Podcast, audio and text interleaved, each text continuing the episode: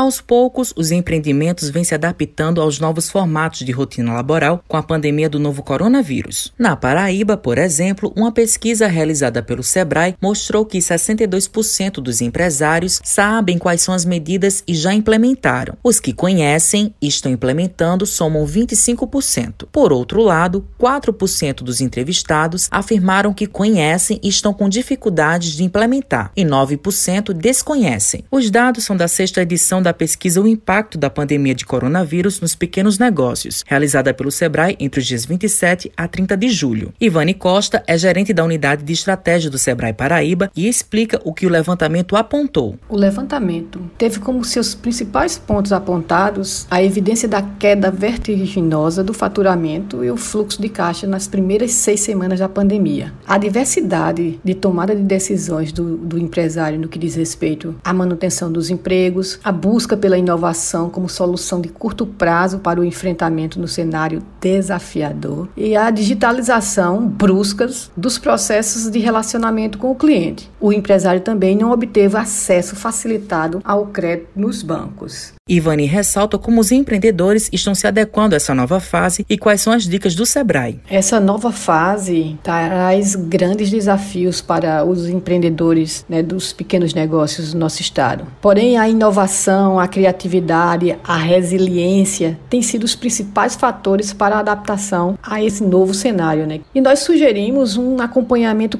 quase em tempo real das mudanças no comportamento do consumidor e do fluxo de caixa da empresa. Buscar novos produtos e serviços mais coerentes com essa nova realidade e a atenção total a esse cliente. Valéria Johnson é coordenadora de uma escola de natação de João Pessoa e fala como está sendo essa adaptação ao novo normal e quais foram as medidas tomadas. O aluno, quando chega, ele tem que estar de máscara, ele higieniza os pés, as mãos, é verificada a temperatura e ele passa pela catraca, higieniza as mãos de novo. Procura o professor, que vai dizer qual raio ele vai ficar. Colocamos também na borda da piscina os acrílicos para separar as raias, então o aluno pode ficar tranquilamente descansando na borda e até se quiser conversar, porque as nossas raias são grandes, então elas mantêm o distanciamento de 2 metros e ainda tem o acrílico. E também os materiais utilizados, prancha, pull ball que os alunos usam, quando eles forem devolver, elas elas já são higienizadas, né? E para sair é outro local de saída, outro portão, para que eles não se encontrem com as pessoas que estão entrando. Valéria ressalta que é um trabalho de conscientização de todos. Porque estruturalmente está pronto, não temos mais o que fazer. Agora a gente depende das pessoas para que elas entendam que precisam manter distanciamento, precisam estar se higienizando, precisam estar de máscara. A gente tem que estar tá falando isso o tempo todo, sabe? Mas agora que já estamos na quarta semana, é muito legal de ver as crianças chegando, elas sentam, elas esperam, o professor vem chamar e elas entram, já sabem a raia que elas vão nadar. Então, assim, tá muito organizado. Mas é um momento diferente, né? Um momento que a gente precisa estar atento a tudo. Matheus Silomar para a Rádio Tabajara, uma emissora da EPC, empresa paraibana de comunicação.